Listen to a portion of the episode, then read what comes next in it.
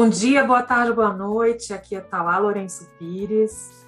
E eu sou Bárbara Barbosa. Essa é a edição número 9 do podcast Rádio Juve, ferramenta de comunicação do projeto Juventudes nas Cidades, realizado pela Oxfam Brasil em parceria com a ONG Crioula, Ação Educativa, Fase e Base, Inesc e Instituto Polis. Aqui é um lugar onde trocamos ideias mensalmente sobre resistências e existências de jovens negros LGBTQIA+, de todas as quebradas do Brasil. Como contribuir para o enfrentamento das desigualdades no espaço urbano? Como promover os direitos das juventudes e fortalecer a capacidade de jovens e coletivos de periferias e favelas de exercer seu direito à cidade e identificar alternativas de inclusão econômica? Essas e outras questões são pauta central do projeto Juventudes nas Cidades.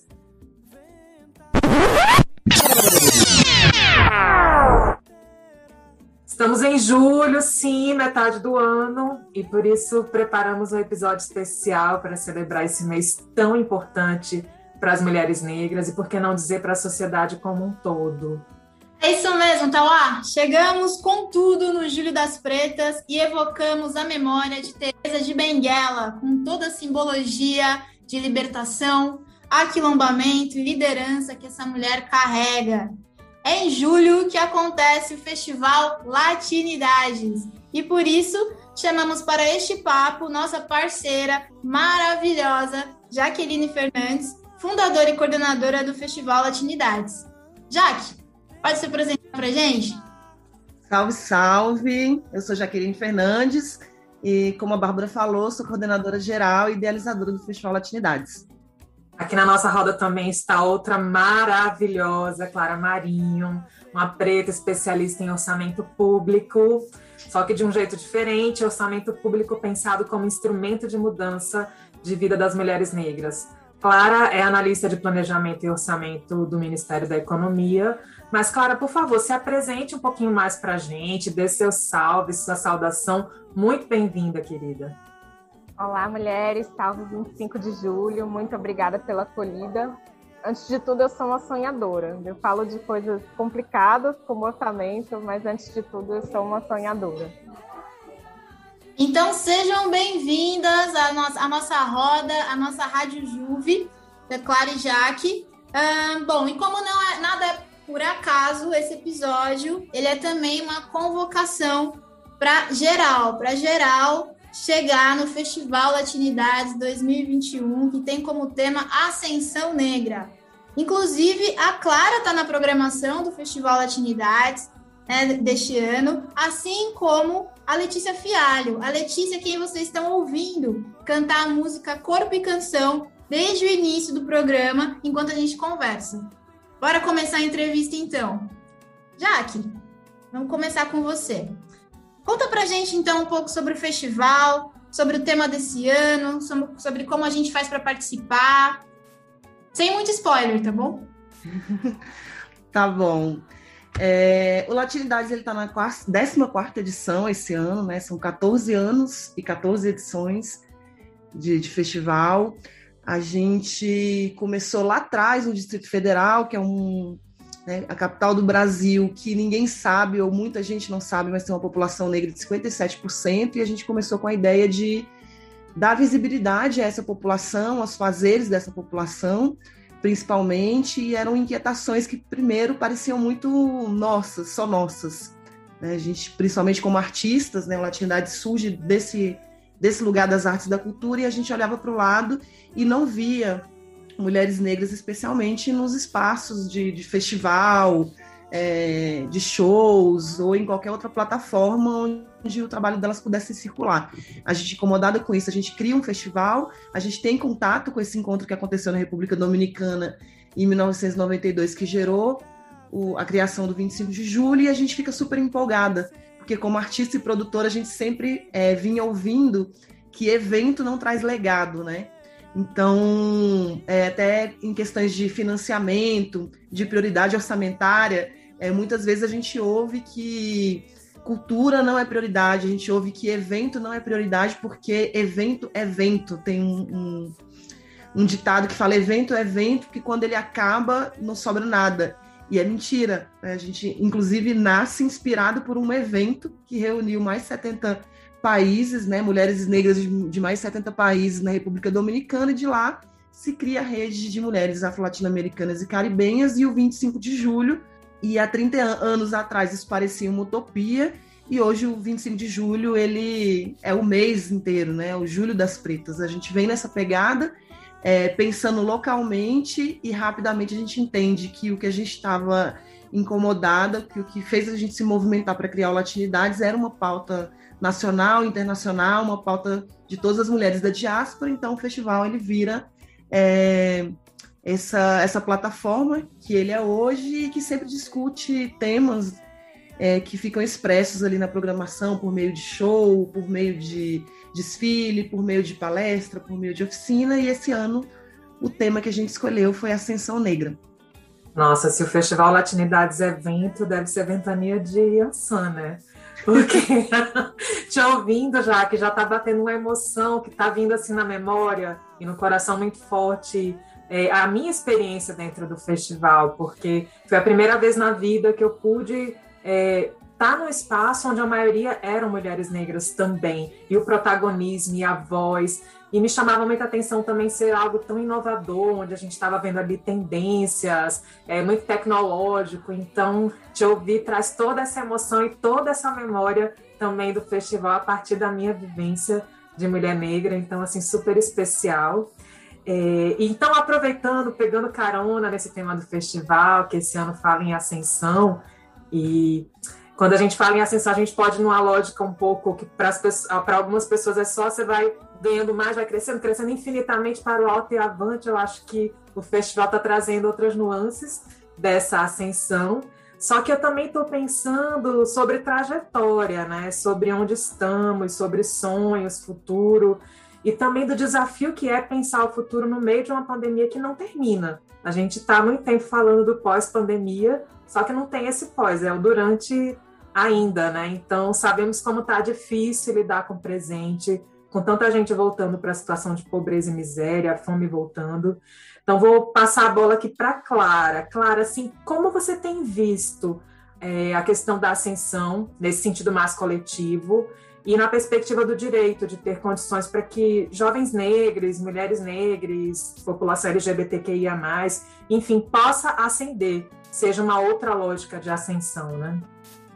Pois bem, Tauá, é, eu acredito que o Latinidades, como festival, tem uma importância gigantesca, que é nesse sentido de apontar é, a gravidez de futuros que há nas mulheres negras. Né? As mulheres negras são um coletivo generosíssimo da sociedade brasileira, porque, a despeito de estarem na base da pirâmide, são as mulheres negras que pensam é, como sofisticar a democracia brasileira, como trazer um futuro de qualidade para todos nós, não apenas para esse grupo, mas para toda a coletividade. Né? Então, é, eu penso que o Atinidades é, é vanguarda há muito tempo, nesse sentido de pensar um futuro coletivo que seja generoso para as mulheres negras e para todo o Brasil como sociedade, a gente tem a capacidade de absorver pessoas negras, mulheres negras individualmente, tá? A gente tem muitos casos individuais de sucesso, é, mesmo, é, é, sei lá, da segunda metade do século XX para cá, a gente pode apontar variadas mulheres do campo das artes, do campo das políticas públicas que foram capazes de pontuar um futuro é, para nós da qual, do qual os frutos a gente já consegue absorver. A gente pode falar de Lélia Gonzalez, a gente pode falar de Zezé Mota, que está no festival, a gente pode é, falar de, de mulheres como, sei lá, Margarete Menezes, que pensaram o futuro da música baiana, apesar de não, não ser, dela não ser especificamente reconhecida como a rainha do axé, a gente pode pensar de um monte de mulheres tá, que fizeram essas contribuições. A, a questão é que essas mulheres, infelizmente, elas foram as pioneiras para muita coisa e tiveram que, inclusive, carregar esse peso, né? De, de serem a primeira mulher negra a, né?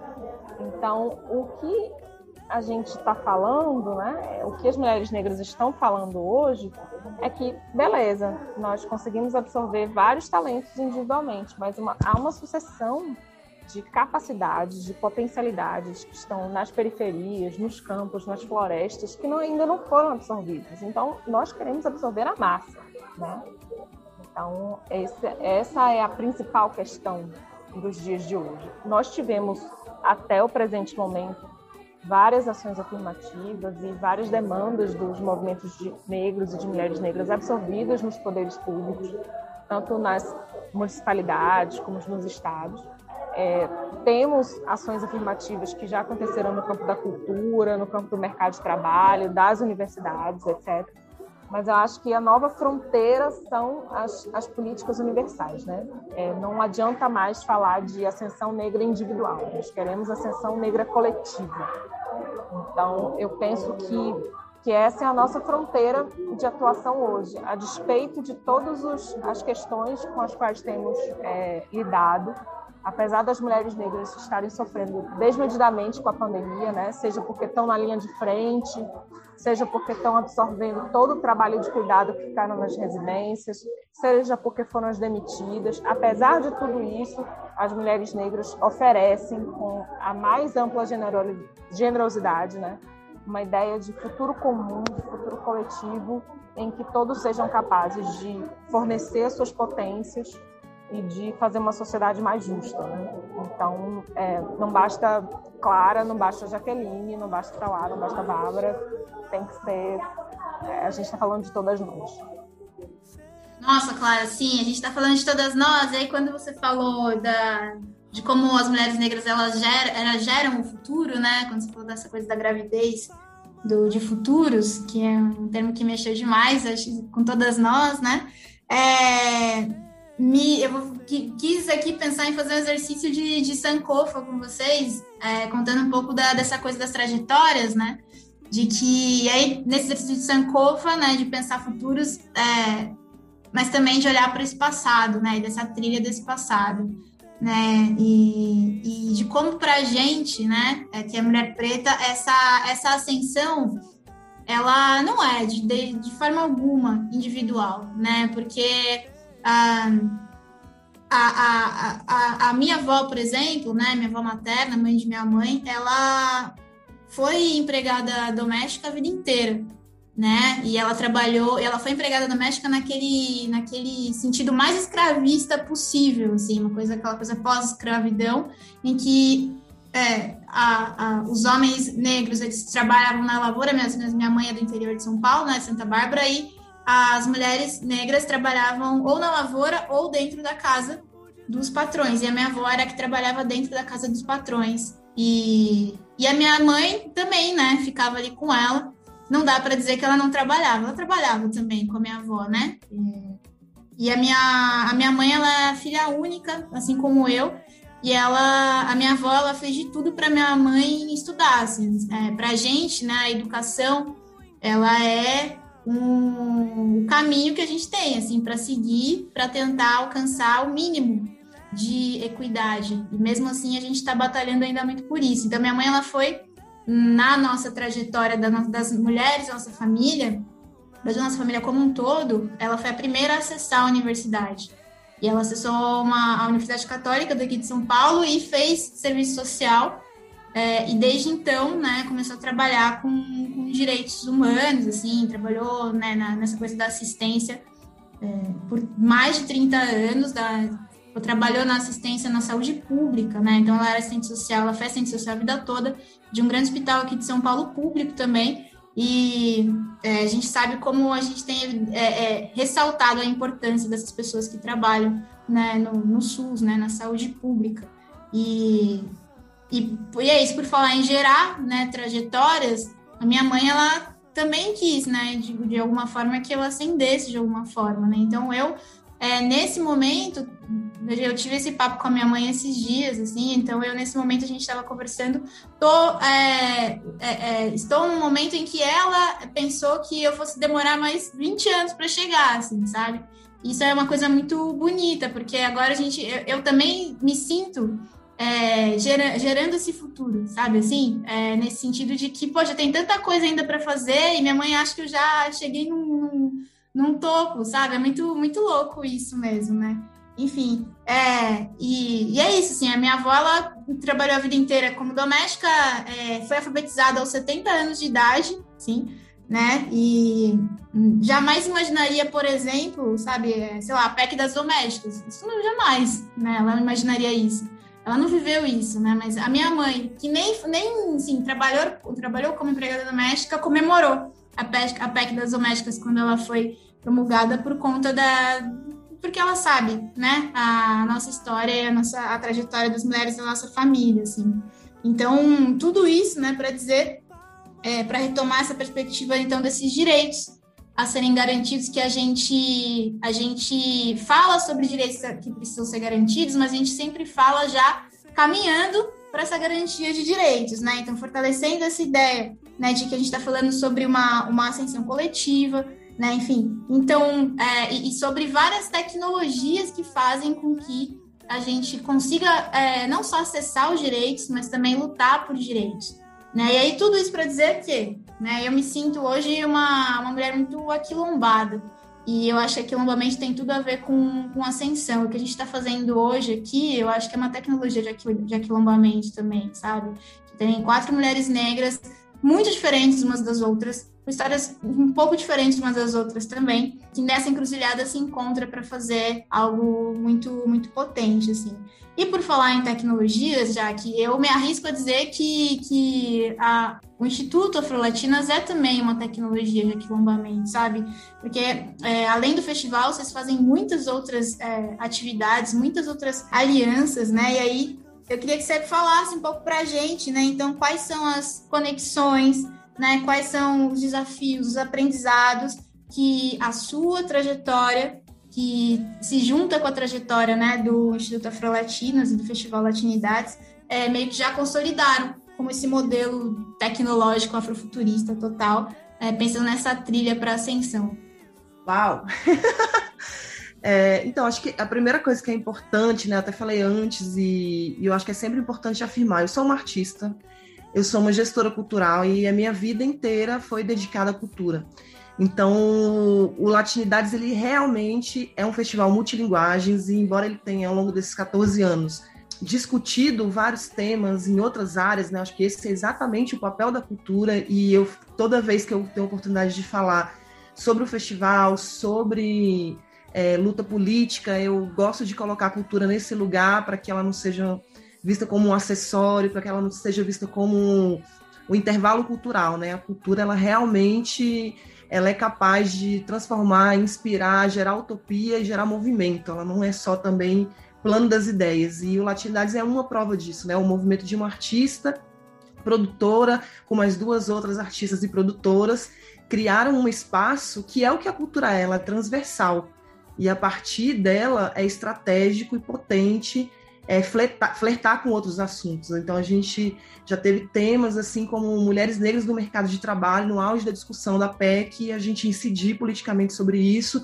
Eu acho que é muito importante colocar o, o, o festival e a minha trajetória nesse lugar, não só por uma questão individual, para realmente reafirmar a importância da cultura que muitas vezes ainda é, por incrível que pareça, não é tão ainda bem assimilada dentro dos próprios movimentos sociais. Né? Eu canso de ser convidado para participar de coisas do, de movimento social, para intervalo cultural, para mobilização, né? Tem todo um estereótipo de que a gente só é bom em mobilização, que a gente só é bom em, em atrair público, em entretenimento. Então, acho que é, que é importante falar é, isso, que o festival é, e eu, a gente né? O festival nasce por conta que por trás dele, idealizando ele, existe esse movimento que parte da cultura e esse movimento ele se espraia no Brasil inteiro porque ele tem a generosidade de, de ser múltiplo e, e, de, de ser multilinguagens mesmo e múltiplo e de poder respeitar e valorizar e ser palco para saberes que podem ser da rua, da academia, é, da cultura popular, do, de, de, da, da, diversidade de, de, de, articulações e de contribuições que nós mulheres negras podemos dar para a sociedade. Então, acho que é isso. Esse aquilombamento, é, ele, é, ele é uma coisa fundante do projeto e, inclusive, uma busca pessoal, porque, como eu falei antes, o projeto vem de uma inquietação de uma situação local e que depois se descobre que essa situação era muito maior do que só a inquietação local, e aí essa, essas similaridades, né, seja para o bem ou para o mal, dos desafios, do, das, das sincronias, acabam gerando rede, né? Acabam gerando aproximação e gerando rede. E daí eu acho que o, o Instituto Afro-Latinas ele tem uma história muito peculiar em relação às outras organizações, porque o que geralmente acontece é que as pessoas se reúnem, elas criam uma, uma organização, reúnem outras pessoas, chamam a diretoria, associadas, e aí essas pessoas juntas vão pensar projetos, captar recursos, idealizar projetos é, é, executar esses projetos. E a gente não, a gente nunca pensou, não, não, começou pensando em criar uma organização. Nós éramos produtores e a gente tinha uma produtora cultural. E essa produtora cultural é, começou a fazer o Latinidades, o projeto ele, se, ele extrapola, né, a nossa atuação começa a extrapolar a cultura mil vezes e começa a extrapolar também o 25 de julho. Começa a extrapolar o evento e a gente começa a fazer coisas ao longo do ano inteiro. A gente começa a disputar é, política afirmativa, é, advocacy, a gente começa a, a, fazer um movimento ali no Congresso para aprovação do dia 25 de, de julho como lei, né? Que é lei desde 2014. Então a gente começa a se meter em vários lugares e tem uma hora que a gente olha e fala, poxa, a gente, é, a gente acaba que a gente está atuando como uma organização e quando a gente, por exemplo, precisa de financiamento, quando a gente precisa fazer determinados diálogos, a gente não tem essa institucionalização e a gente acaba procurando terceiras pessoas para intermediar esse diálogo e não, a gente vai criar agora a nossa própria organização. E aí é um dos casos raros onde um projeto fez nascer uma organização. Eu acho que, que essa é uma estrutura peculiar, assim, e que explica também, né? que o Latinidades é um, é um rio, que ele, que ele tem uma abundância, uma água que é firme, mas que é flexível e ele vai tomando, né? Muitas vezes o, o Latinidades tem um, a gente brinca aqui que tem uma, uma questão espiritual muito forte, né? Ancestral muito forte, que às vezes, assim, nem eu querendo, né? Desenhei, falei, vai ser isso, vai ser aquilo, e vira outra coisa, porque e não é falta de planejamento, não é desorganização, é porque o Latinidades ele, ele carrega um movimento ancestral e um fluxo, que as águas dele às vezes passam por um caminho que não, não, não são as minhas águas. É, é, parece um papo assim meio etéreo demais, mas é um papo também que eu acho que tem a ver com ancestralidade, com, com, com esse tema da ascensão, né? Porque a gente, quando a gente é, pensa ascensão, a gente está pensando o tempo todo em ascensão econômica, ascensão financeira. E, de fato, é super importante o sistema capitalista. Se você, para viver bem, se você, para comer, para dormir, para viajar, é, precisa de dinheiro, então a gente quer ter e a gente merece, a gente tem que ter direito a isso dentro da sociedade, inclusive porque a gente é, tem uma participação muito alta, né? não só por percentual, mas por tudo aquilo que a gente já articulou. Agora, para mim, é, é, hoje eu tenho uma impressão de que a principal questão da, da, da da ascensão é a memória, né? Porque a gente, a gente é tudo aquilo que foi negado para a gente e uma vez que a, que a memória vira um direito, uma vez que a gente consegue acessar essa memória, as coisas deixam de ser sobre mobilidade social e econômica, que isso vira tipo um pano de fundo óbvio, uma coisa que a gente merece, precisa ter dentro desse sistema capitalista, mas isso acaba levando a gente para outros lugares é, que é de, de, inclusive, entender essa questão está sendo colocada aqui, que é a coletividade, né? O que, que é ascender sozinho, o que, que é a proposta de ascender em coletivo e o que, que elas representam em termos de disputa política, porque daí a gente tem todo um, um legado de conhecimento filosófico, político e ancestral do povo preto, é, e esse acúmulo de tecnologias ele aponta para o coletivo. Então, ao tempo que durante a pandemia as pessoas estão dizendo, ah, agora é, as características para o futuro, para se dar bem no novo normal, é ser colaborativo, é ser criativo, porque você precisa resolver problemas rápidos, tu está em constante transformação, é atuar em rede, isso para a gente não é novidade, isso é uma tecnologia é, ancestral e eu acho que o futuro ele é ancestral, não no sentido de que é o futuro repetindo o passado, no sentido de que o futuro é tão antigo quanto o passado, a ancestralidade ela é para frente e para trás, e, e ela é dinâmica. Então a gente é, a sociedade branca ocidental ela está chegando agora à conclusão de que atuar em rede, cooperação, colaboração e coletividade é um ativo e quando isso é a nossa forma de fazer. Então acho que é, que é aqui que a gente chega. Claro, então vamos fazer o seguinte: veja que veja os caminhos que a gente está trilhando aqui nessa encruzilhada tecnológica afrofuturista que a Bárbara desenhou, e vamos pegar também agora essa, essa ancestralidade inventiva que a Jaque trouxe, porque a gente gostaria também de te ouvir falando sobre tu, tua compreensão e tua vivência sobre esse tema de ascensão e atrelar para essa questão que você já puxou na primeira parte da conversa, de quais experiências e caminhos que são possíveis para a gente tentar retomar o desenvolvimento nacional, pensar em garantia de direitos, já que, como você colocou no início, não dá para ser uma perspectiva individual, tem que ser uma perspectiva coletiva. Então, assim, conta um pouquinho para a gente de você, das tuas compreensões e dessa tua mirada. Como é que tu imagina que, para a gente dar uma virada e retomar um pouco a perspectiva de desenvolvimento, quais caminhos seriam possíveis? Eu vou retomar um pouquinho da fala de Bárbara e, e da fala de, de Jaqueline. É, eu acho que as mulheres negras é, traçaram vários caminhos que parecem, só de longe, assim, eles parecem individuais, mas eles foram coletivos, né? Quando a Bárbara fala assim, olha só, a minha avó e a minha mãe foram empregadas domésticas, eu sou filha única e eu estou aqui onde eu cheguei.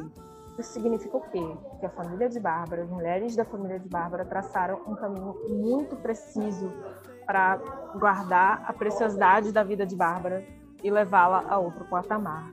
Variadas mulheres negras fizeram isso é, em todo o país. Eu também sou filha única da minha mãe e a minha mãe depositou os seus maiores tesouros na minha trajetória. Então, se hoje eu posso estar onde, onde estou, é porque a minha mãe permitiu que eu estivesse aqui, porque ela direcionou todos os seus ativos para isso. Então, é, a gente tem que lembrar das estratégias das famílias negras e das coletividades negras para fazerem com que, a despeito de todas as adversidades, nós tivéssemos produtos, processos que todos nós pudéssemos nos orgulhar. Então, é, se eu posso falar de Bárbara, eu também posso falar do Latinidade. Né? A Latinidade pontua que cultura é direito, que esse é um espaço de politização, que ele se prolonga pelo ano. Então, é possível acolher saberes diferentes, suas diferentes formas de expressão, e que é possível transbordar isso para outros espaços, atingindo a conquista de direitos variados. Então, é, se foi uma inquietação é, da, da Jaqueline e da coletividade da Jaqueline, e o, o, a, a ponderação que elas fizeram, olha só, o universal não é isso aqui, existe algo maior e esse maior a gente vai construir. Então, eu vejo que há uma sucessão de estratégias individuais e coletivas que colocam no centro da, da, da questão social é, todos os valores e, e, e, e, todas as construções que a população negra e as mulheres negras é, fizeram nesse país, sabe? Então, eu, eu vejo que, do ponto de vista dos direitos, é, transcendendo ainda mais, né, o que, é que a gente faz? A gente está falando assim, olha, enquanto coletividade, é preciso um reforço do Sistema Único de Saúde, porque é ele que não vai, vai nos tirar dessa situação. Então, a gente precisa sim de vacina e a gente precisa de um reforço das, das, da atenção primária em saúde. E quem é que está na linha de frente? Se não as assistentes sociais negras, se não as auxiliares de enfermagem negras. A ponto de a, a, o SUS ele chega primeiro na vida das pessoas conosco, sabe? O que é que o movimento de mulheres negras está trazendo também? Está trazendo a ideia de uma renda básica de cidadania. Por quê? porque eu preciso tirar as vulnerabilidades de cena para que os talentos possam aparecer, para que a gente deixe de pensar no que vai comer, é, deixe de pensar que o que vai é, que o almoço vai ser ganho na manhã e o jantar vai ser ganho na tarde, para ter um lar estável e fazer com que as crianças demonstrem tudo aquilo que elas sabem, que podem fazer, que, que nós demonstremos que é, a gente não precise só explicitar o nosso, o que a gente sabe fazer através do labor, mas outras coisas que a gente pode oferecer à sociedade, né? Então, é, é, é a gente está falando também de que a educação ela pode ser reforçada. Por quê? Porque não dá, gente, para a mãe sair para trabalhar e levar o celular e a criança ficar em casa sem conseguir pegar a aula, né? Que está sendo transmitida pela internet. Então, acho que tem uma coisa de estratégia individual que ela é, só a princípio ela pode ser percebida como individual, né? Porque trata-se de um esforço coletivo de qualificação das vidas e qualificação da vida democrática. Então, quando quando Jaqueline fala assim que, que, que são as águas que movem, eu vejo muito isso, sabe? Assim, as mulheres negras estão se movendo pelas frestas para a despeito de todo o sacrifício que tem, oferecerem o que há de melhor, sabe? Então, a gente está falando de qualificação da vida coletiva e qualificação da vida democrática, sabe? Então, as duas coisas elas não andam separadas, né? De jeito nenhum. É só uma miopia social é, pode apontar as mulheres negras como divisionistas, como identitárias. Nós estamos portando o, o futuro dessa sociedade, assim, sabe? Então, eu, eu vejo que, que tá tudo interligado, assim. Quando a gente fala de futuro, a gente está falando de ontem, está falando de hoje, com, com toda a generosidade que nos é possível, sabe? É, então, quando a Jaqueline fala, assim, que tem uma discussão no Latinidade sobre é, mercado de trabalho, e que isso gera uma advocacy para PEC das domésticas, olha só, gente, do que a gente está falando. Evento coisa nenhuma. A gente está falando de movimento e está falando de estruturação da vida das pessoas, do, do, da maior ocupação das mulheres negras nesse país, que ainda é trabalho doméstico, sabe? Então, é disso que a gente está falando. Está falando do, do pequeno e do grande ao mesmo tempo. Então, se isso é uma, uma qualidade, é, bate no peito e é qualidade mesmo. A gente está faz o que é melhor para a vida coletiva. E é, é, um pouco de, disso aí, sabe? Eita, Clara! a Clara, ela, ela traz uns conceitos que mexem com a gente, né? Porque é isso, né? Aquele conceito que vai, vai no coração, assim, coisa bonita, essa coisa da qualificação, né? Qualificação da vida coletiva e democrática. Nossa, eu vou usar muito isso e vou te citar sempre, claro, é muito bom. Eu tenho uma notícia para você, a gente está quase no final do nosso, do nosso programa, eu sei que está muito gostoso. Mas vamos, vamos, vamos lá, me ajudem a segurar o forninho aqui.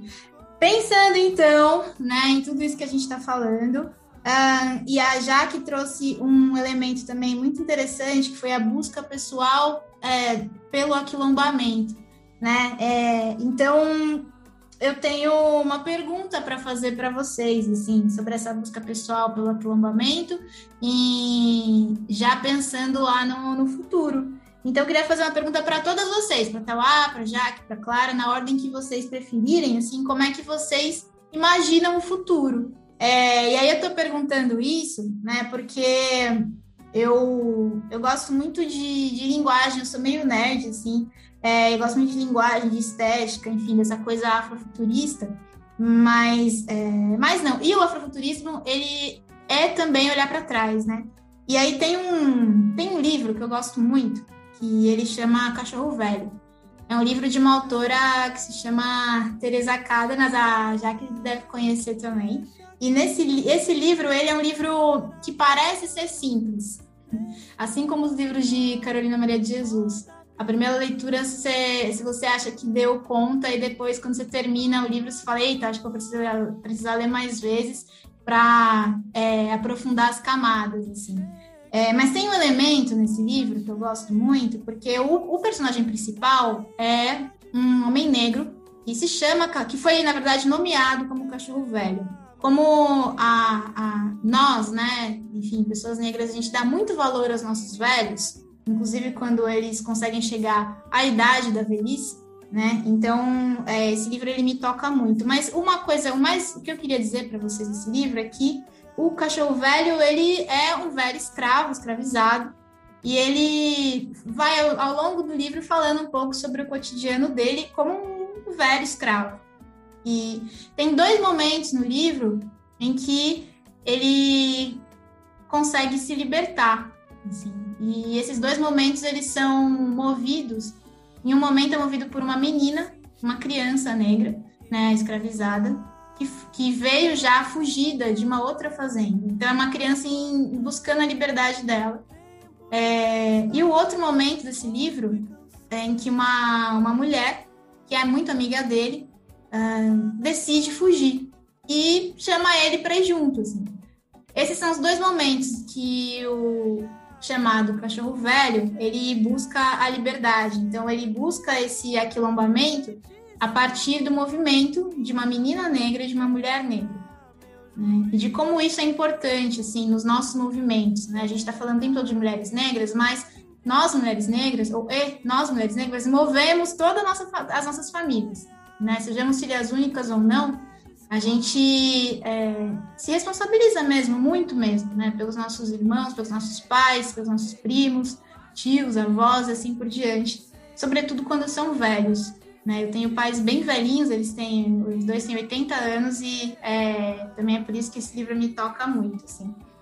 E aí ele tem essa narrativa, essa, esse livro para mim, né? Ele traz essa perspectiva afrofuturista, porque as duas mulheres, né, essas duas personagens femininas, a menina e a criança, elas é, apresentam para esse esse homem, assim, velho, dizendo, como diz o homicida, assim, é tudo para ontem, sabe assim? E ele é velho, mas ele percebe que é tudo para ontem mesmo, entende? Então ele vai em busca dessa liberdade. É uma, enfim, é uma brisa, não dei spoiler do livro, fiquem tranquilos sobre isso. Mas é então é isso, quando eu, eu, eu olho, né, então para as trajetórias, essas mulheres que dessas pessoas todas que vieram antes de nós, me parece que hoje eu me sinto mais como essa menina, assim, sabe? Ou como essa mulher, assim, sabe? Que fugir, estão fugindo de alguma ou tem buscando, mais do que fugir, estão buscando uma liberdade mas tem essa a menina no caso tem a oportunidade de planejar um futuro, né? Tem uma, uma possibilidade de disputar futuro, né? Então eu queria, por isso então é a minha pergunta assim para vocês, repetindo aqui como é que vocês imaginam o futuro. Ah, eu, eu posso ir. então acho que, que primeiro eu queria falar que essa coisa do futurismo, né? Que ela pode levar a gente a milhares de discussões e todas elas são muito potentes. É, gosto muito da ideia de, de que tudo isso esteja alicerçado num lugar da estética, né? E que depois toma outros contornos políticos e tal. E eu acho que é super importante, primeiro, é, falar que essa a linearidade ela é uma coisa muito branco-centrada, né? Essa forma de pensar passado, presente futuro, ela é totalmente branco-centrada e ela subverte um, o nosso movimento muitas vezes, e daí eu acho que é, o Latinidades, o que a gente está fazendo aqui agora, e o próprio tema da ascensão e o próprio futurismo tem uma coisa é, que por si só já questiona essa, linear, essa linearidade, né? E que coloca para a gente um tema que é a decolonialidade. A gente questiona essa linearidade, a gente questiona é, aquele, é, tem aquele ditado que eu, que eu falei no outro bloco, né, que é o futuro é mais antigo que o passado, e eu sempre fico pensando muito nisso. O que, que é uma pessoa, né? Para a gente falar de afrofuturismo, a gente tem que criar, cair esses mitos da linearidade e a gente tem que derrubar outros mitos que são relacionados a, ao que, que é futuro, o que, que é passado, o que, que é tradição, é, porque na nossa cabeça, tradição é sinônimo de alguma coisa estática. Futuro é o oposto de passado. E aí, quando a gente pensa que esse futuro é mais antigo que o passado, e que alguém que conserva uma coisa, que, que na verdade o conservador, né, dentro da cultura, não é o conservador que hoje a gente tem como conceito político. O conservador dentro da cultura é uma pessoa que ela manutenciona um determinado saber dentro da cultura é, popular tradicional, geralmente, e ela não faz aquilo é, por mais que se possa parecer, quem, quem quer conservar uma tradição não faz aquilo porque ela quer que, que, que fique no passado. Quem quer conservar, é, quer conservar para o futuro. Então, talvez a pessoa que mais esteja ligada ao futuro é essa que está querendo preservar as memórias do passado, que quer que isso fique adiante. Eu acho que são conceitos e coisas que são importantes e que passam batido quando a gente parece que é óbvio, mas não é, quando a gente fala de afuturismo. E aí, quando a gente entra nessa teia de, de pensar de colonialidade dentro da nossa cabeça, até dessa coisa do passado, presente e futuro, mas dentro da nossa cabeça, acho que é a parada hoje que tem sido mais importante quando eu penso o futuro e que eu estou exercitando agora, é que a gente precisa começar a fazer nossas próprias perguntas. Porque a gente fica focado. A, tem uma, uma pedagoga que ela é de Recife, e vive em São Paulo. Ela chama Maria Clara Araújo. E eu estava vendo uma live dela outro dia, e ela estava falando muito sobre o aprisionamento discursivo que a gente é colocado é, sempre tendo que responder as perguntas que fazem para a gente. Então é como se a gente quisesse o tempo todo, né? E aí a gente pensa em agora, mas olhando para a história do, do povo preto é essa.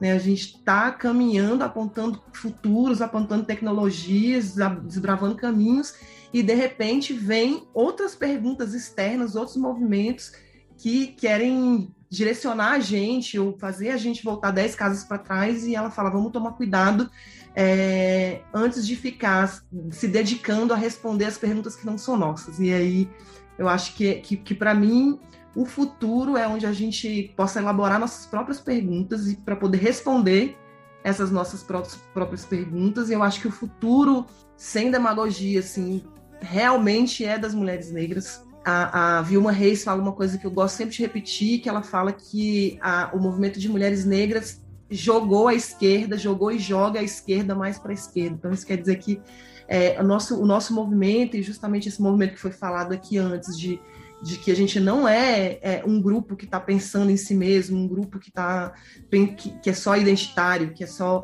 A gente tem um olhar 360 para a sociedade, e dentro desse olhar 360 para a sociedade, a gente está empurrando e dizendo, inclusive, o que, que é atuação política, o que, que, é, que é esquerda, o que, que não pode deixar para trás para se dizer esquerda. É, e aí a gente está há muito tempo apontando o futuro, e eu acho que, esse, que, que o futuro de fato está nas nossas está nas nossas mãos.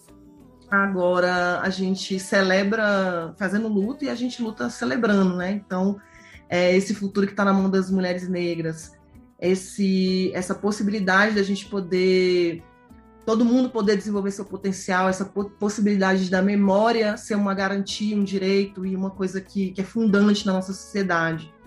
É, tudo isso que eu acho que as mulheres negras já estão construindo e, e, esse futuro estando na mão delas, isso não, é, não vai vir de bandeja e a gente sabe muito bem disso, né? Então a gente já está em luta, a gente não vai parar, o futuro, eu acho que é das mulheres negras e é, feliz ou infelizmente o futuro ainda reserva muita luta para a gente, né? Não vai acontecer no piscar de olhos.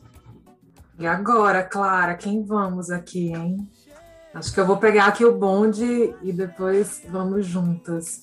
Nossa, muito profundo, assim, ficar ouvindo vocês no momento de pandemia, que essa questão do presente eu acho que ganhou novas formas, porque a gente sempre teve uma ilusão de que dava para prever um pouco, pelo menos o, o próximo do futuro, a gente tinha uma noção de previsão. Eu acho que isso sempre foi uma ilusão, só que agora isso está completamente imprevisível. É muito difícil a gente dizer, olha, em, em dezembro vai estar de tal forma. Então, a gente está no momento onde essa questão do presente, esse presenteísmo está muito latente e não naquela perspectiva de eu quero viver tudo hoje, tudo que eu tenho para viver hoje loucamente, mas assim, numa noção de que é, cada coisa precisa acontecer no seu tempo. Então, acho que por um lado tem isso, talvez os ensinamentos dessa pandemia e desse momento que a gente está vivendo, mas eu vou cair no lugar clichê, não sei se Clara vai colar em mim, mas como mãe, é muito difícil, gente, é, não pensar no futuro sem pensar em Ayô.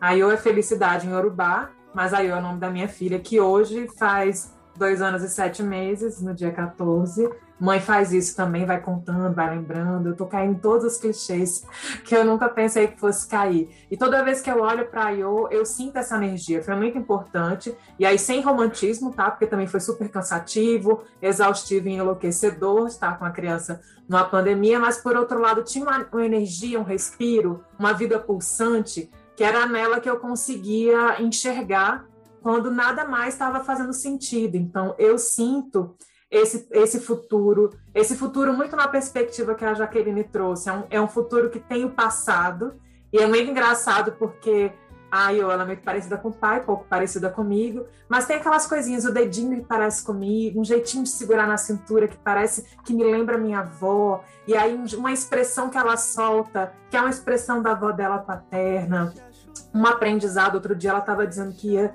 de jegue para o sertão da Bahia, porque a família toda é do sertão da Bahia. Depois ela vem com uma história de Pernambuco e sai dançando frevo na sala. Então, esse futuro é essa memória que a Yo carrega e essa alegria de quando eu não consigo enxergar mais nada, eu olho para o lado, vejo a coisa mais pura da energia da criança, a coisa mais provocadora também que a criança traz que é o porquê e é nada nada tem uma regra definida, sabe? As coisas são sempre questionáveis e estão sempre em eterna mudança. Então, como mãe de Ayô, é, o futuro está colocado para mim cotidianamente, ainda bem, sou grata por isso, na vivência com ela. Olha, não foi combinação não, mas a primeira coisinha que eu anotei aqui, ó, foi sobre maternidade. Deu match, tá lá. Mas então, é, é, eu acho que meu aquilombamento se deu em diferentes etapas, né? Essa, essa possibilidade de imaginar o futuro foi se dando é, em camadas, para usar uma expressão que, que a gente já utilizou aqui. Então, a primeira renovação que eu tive, tal como está lá, foi a maternidade, né? A maternidade foi muito renovadora para mim, é, no sentido de entender também qual a herança que estava colocada sobre mim. Então, meu avô é de Serra da Barriga, é, Alagoas, lugar de quilômetro dos Palmares. O que minha família traz desse lugar? O que é que eu tenho que redescobrir lá que pode ser útil para a minha tarefa como mãe e como cidadã, sabe? Então, é, é, essa foi a, a, a minha filha e o meu filho me permitiram ter a ousadia de imaginar um futuro mais justo. Então, é, eu acho que esse foi o, o meu primeiro aquilombamento, assim, foi, foi, dentro de casa, né? A minha segunda renovação, e, e vou ser muito sincera com isso, tá? É, eu, como eu, eu tinha conversado com vocês no momento anterior, eu não sou uma pessoa formada no interior dos movimentos sociais, dos movimentos negros. É, eu fui em busca disso depois que as, as coisas foram acontecendo na minha vida.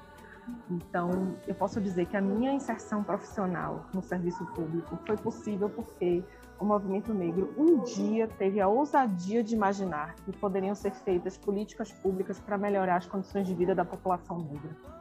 Então, eu cheguei na CEPIR do governo federal sem nem saber quem era Luísa Bairros.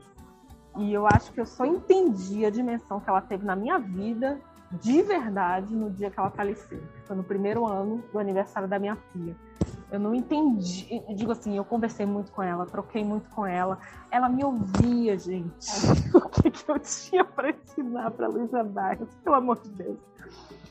Sabe, mas que ela tinha profunda generosidade de me ouvir para saber que tipo de intervenção seria possível para fazer articulação interfederativa de políticas públicas voltadas para o combate ao racismo. Eu nunca, nem eu sabia que eu era capaz disso, entende? Então, é, esse foi um espaço profundo para mim de, de renovação de quem eu sou e do que eu posso fazer. É, depois eu fiquei muito, profundamente perdida com o fim da própria CPI, com a coisa do, do da chegada do, do golpe e, e, tudo mais. Então, e eu passei para uma carreira que é essa, que é a de orçamento público, que agora eu estou sabendo juntar orçamento público com mulheres negras. Mas antes eu estava muito perdida também sobre como fazer isso, sabe? Então, eu diria que a minha terceira renovação foi o programa Marielle Franco, de desenvolvimento de lideranças femininas negras. Eu não sabia muito o que fazer com essa coisa do orçamento público, porque era uma. Tipo assim, é verdade que é saber como gastar a riqueza social apropriada pelo Estado, mas eu não sabia como articular isso muito bem com as demandas específicas das mulheres negras, que são a base da, da nossa da pirâmide da nossa sociedade. Né? Então, quando eu fui para o programa Marielle Franco, eu renovei o meu aquilombamento. Né? Então, ouvi Lúcia Xavier, ouvi Fernanda Lopes, ouvi Sueli Carneiro, entende? É, assim, aquilo foi uma fusão cabulosa na minha cabeça, sabe? Foi uma renovação de como agir, assim, que assim, eu, eu nem sei como agradecer assim a, a, a, experiência que, que isso que tem sido isso na minha vida, sabe?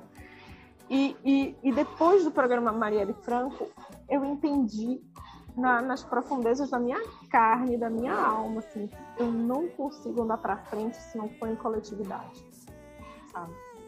Então, é, é, eu não tô só, nunca estive só, mas agora eu honro isso com muito mais profundidade do que antes, sabe? Se antes era uma coisa meio, meio intuitiva, hoje é muito presente assim na minha cabeça, sabe? Não ando só. E, e eu estou aqui porque outras mulheres traçaram esse caminho e se eu posso andar é, com dignidade sobre ele é porque as mulheres que me antecederam fizeram isso, né? Porque tiveram a ousadia de sonhar. Então, é, é, é isso. Então, todas essas renovações, assim, me permitiram que, que, que eu consolidasse, assim, que eu vou fazer o que é possível na minha geração, dentro desses valores que me foram herdados, para construir um futuro comum para as mulheres negras, sabe? É isso, eu tô aqui para isso. Então, é, todas essas coisas me, me permitiram é, é, é refinar essa visão, né? Então, quando a Jaque fala, traz o tema do latinidades, o que é ascensão negra? Ascensão negra para mim é coletiva. Não adianta estar. Para mim não adianta essa história de esse preto, essa preta no topo, não. Estou falando de coletividades, né? É, é, um pouco isso. Eu sou do serviço público, eu sei que tem suas limitações, Estado é disputa, orçamento é disputa, mas eu, eu coloco isso como, como, como, como uma direção, sabe? Então, nesse sentido, eu reverbero muito as palavras de Jaque, né? que o, o movimento de mulheres negras constrói o futuro em luta e oferece o que é de mais precioso para a renovação democrática da sociedade brasileira. Então, é, também recuperando as palavras de Tawar, eu, eu não tenho ilusão de que de que é possível prever um futuro assim tranquilamente, né? É, tá aí a maternidade, tá aí os acontecimentos políticos desde 2016 para provar que, que não é, mas é, eu tenho a certeza de uma visão de futuro, né? De, de eu tenho a certeza da ousadia de imaginar um futuro melhor para as mulheres negras. Acho que é isso aí. Nossa, que, que fala maravilhosa, que, que incrível esse momento de, de que você evocou Luísa Bairros nessa roda, assim, foi muito... Fiquei toda arrepiada aqui, estou bem emocionada também.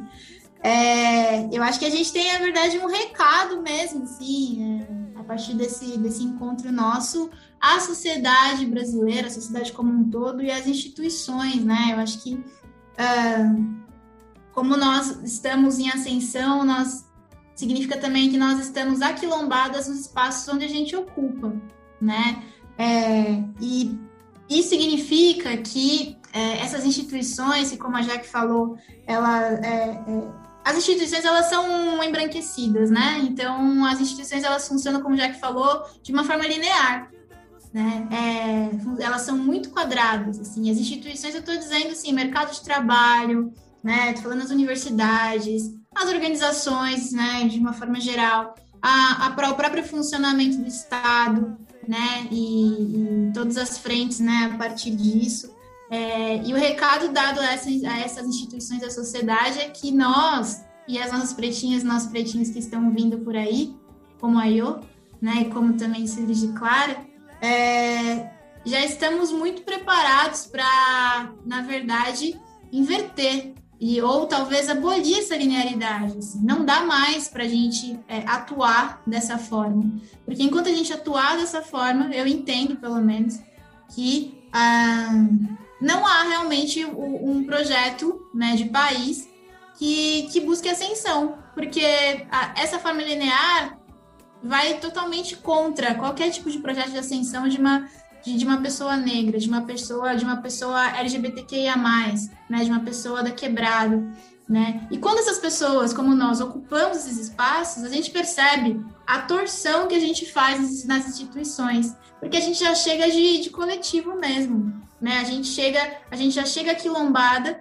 né? E os nossos corpos, nossos saberes, toda essa memória que a gente traz, elas realmente deslocam essas instituições a pensar de uma outra forma, né? É, e, e, ainda bem que a gente tem outros modelos institucionais, como por exemplo as organizações de mulheres negras, né? A gente tem crioula, né? Aí também para falar, ah, enfim, entre outras. O Fundo Baobá também, né? Para falar, é, entre outros. Bom, estou é, encerrando emocionada, meio triste, queria continuar essa conversa com vocês. É, agradeço imensa, imensamente né? A, a primeira minha companheira de, de ideias malucas, que é a Tauá. É nós, é nós total. Obrigadão mesmo, tá? Assim, por, pelo, pelo apoio a essa. Estamos juntas, estamos juntas e aquilombadas. E venho outras dessa. É, muito obrigada também, né, a Jaque. Muito obrigada, Clara. E, bom, meninas, deem suas palavras de despedida para a gente encerrar esse episódio para cima. Ah, eu quero finalizar convidando todo mundo para assistir Festival Latinidades, que é de 22 a 25 de julho. É, a gente começa no dia 22 a partir das 19 horas. Tem muita coisa legal na programação, muito show interessante, muito debate interessante, oficinas, vivências, espaço literário. É, esse ano a gente também está inaugurando a Casa Afro-Latinas, é um tour virtual, mas está rolando é, nosso espaço aqui do festival ao longo do ano no Varjão, no Distrito Federal. E essa programação vai ser acessada no YouTube. Você coloca lá no YouTube Afrolatinas, é de graça, não precisa se inscrever, é só entrar. E só para terminar, a novidade desse ano é que depois que a gente fizer o festival ali todo transmitido é, no YouTube, a gente depois também vai ocupar, fazer uma ocupação de um espaço novo para gente, que é uma alegria, é, que a gente vai para a TV por meio de uma parceria com a Trace Brasil. Então a gente logo menos vai anunciar aí os dias que a programação vai para a TV, quais canais que vai, a gente está super animada com isso. Ai, gente. Vamos lá. É, é isso, eu sou fruto de uma geração que pensou na possibilidade de um futuro comum, acho que a ousadia da Jaque em pensar o, afro, o, o latinidade com outras mulheres tem a ver com isso, né? Com esses caminhos que foram trilhados antes. E, e é isso, gente. Vamos pensar nas infinitas possibilidades que a gente pode construir para a nossa sociedade. Eu, eu acredito muito nisso, sabe?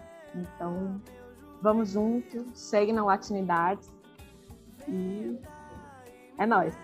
Babi, Jaque, não vamos esquecer de passar o recado que também, durante a programação do Festival Latinidades, a gente deve estar lançando a série, a websérie Sonhar Poder, que é uma parceria da Oxfam Brasil, Instituto Afro-Latinas e Odum Produções. Estamos numa ansiedade enorme, porque Sonhar Poder está aí como uma espécie de continuidade do Sonho de Preta Conta, que é uma websérie que a gente tem muito carinho. Então, quem não sabe do que a gente está falando, por favor, busquem sobre Sonho de Preta Conta no nosso YouTube da Oxfam Brasil, tem um YouTube próprio também, e acompanhem na programação do Festival Latinidades para vocês entenderem melhor o que, que a gente está aprontando e o que, que tem aí por trás dessa proposta. Fiquem, sintam-se todas e todos muito convidados para acompanhar tudo isso.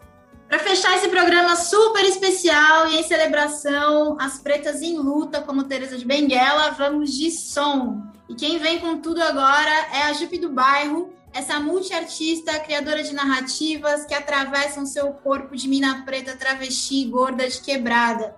E a música de hoje é Transgressão. É a música que abre o seu álbum de 2020 chamado Corpo Sem Juízo. Lembrando que este e todos os episódios da Rádio Juve podem ser ouvidos pelo site da Auxon Brasil, pelo canal do YouTube e também pelo Spotify. Até mais, gente! Tá estranho aqui Tão quente, tão frio, nada encosta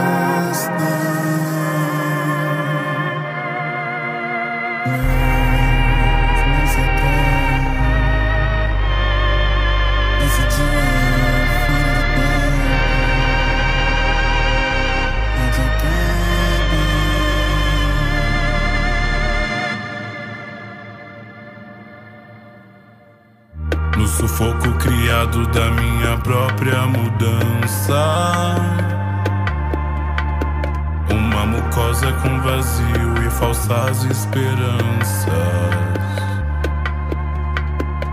No aperto do casulo da minha própria criação.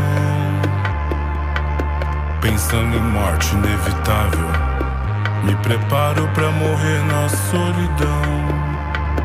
Uma rachadura aparece, uma luz que me aquece. Abri meus olhos desde então, tudo me entorpece. O peso some, o corpo para, dispara.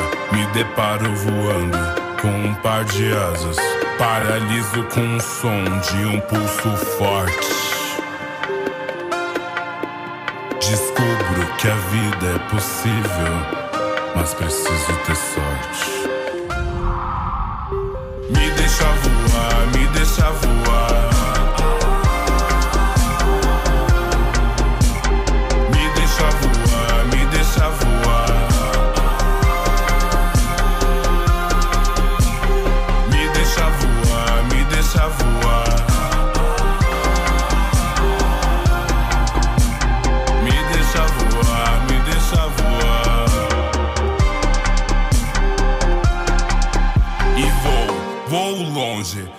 fazer parada. Faço de flores e amores minhas curtas moradas.